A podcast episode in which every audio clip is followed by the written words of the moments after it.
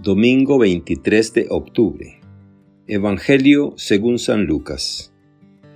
En aquel tiempo, Jesús dijo esta parábola sobre algunos que se tenían por justos y despreciaban a los demás.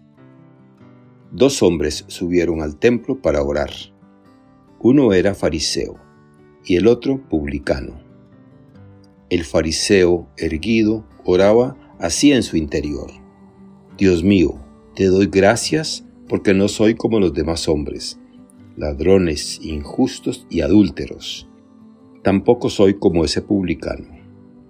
Ayuno dos veces por semana y pago el diezmo de todas mis ganancias. El publicano, en cambio, se quedó lejos y no se atrevía a levantar los ojos al cielo. Lo único que hacía era golpearse el pecho diciendo, Dios mío, apiádate de mí, que soy un pecador. Pues bien, yo les aseguro que éste bajó a su casa justificado, y aquel no, porque todo el que se enaltece será humillado, y el que se humilla será enaltecido. Palabra del Señor. Gloria a ti, Señor Jesús. Reflexión.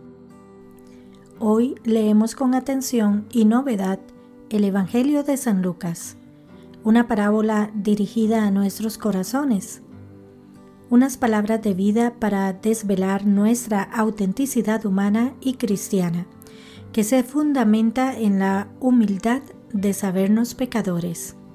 Oh Dios, ten compasión de mí que soy pecador, y en la misericordia y bondad de nuestro Dios.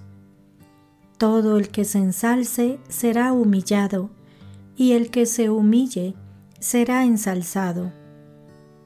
La autenticidad es, hoy más que nunca, una necesidad para descubrirnos a nosotros mismos y resaltar la realidad liberadora de Dios en nuestras vidas y en nuestra sociedad. Es la actitud adecuada para que la verdad de nuestra fe llegue con toda su fuerza al hombre y a la mujer de ahora Tres ejes vertebran a esta autenticidad evangélica, la firmeza, el amor y la sensatez. La firmeza para conocer la palabra de Dios y mantenerla en nuestras vidas a pesar de las dificultades. Especialmente en nuestros días, hay que poner atención en este punto porque hay mucho autoengaño en el ambiente que nos rodea.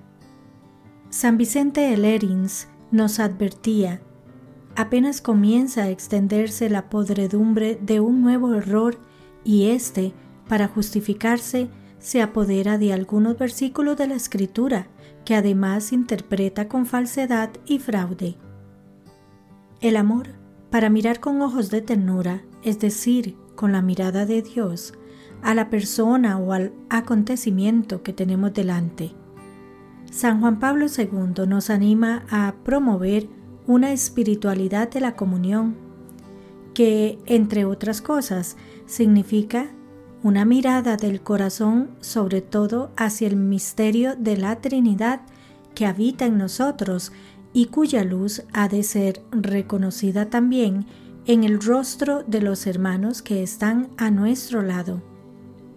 Y finalmente, sensatez para transmitir esta verdad con el lenguaje de hoy, encarnando realmente la palabra de Dios en nuestras vidas. Creerán a nuestras obras más que a cualquier otro discurso. San Juan Crisóstomo. Nos dice el Papa Francisco, no es suficiente preguntarnos cuánto rezamos, debemos preguntarnos también cómo rezamos. Pregunto, ¿Se puede rezar con arrogancia? No. ¿Se puede rezar con hipocresía? No. Solamente debemos orar poniéndonos ante Dios, así como somos. Que Dios les bendiga y les proteja.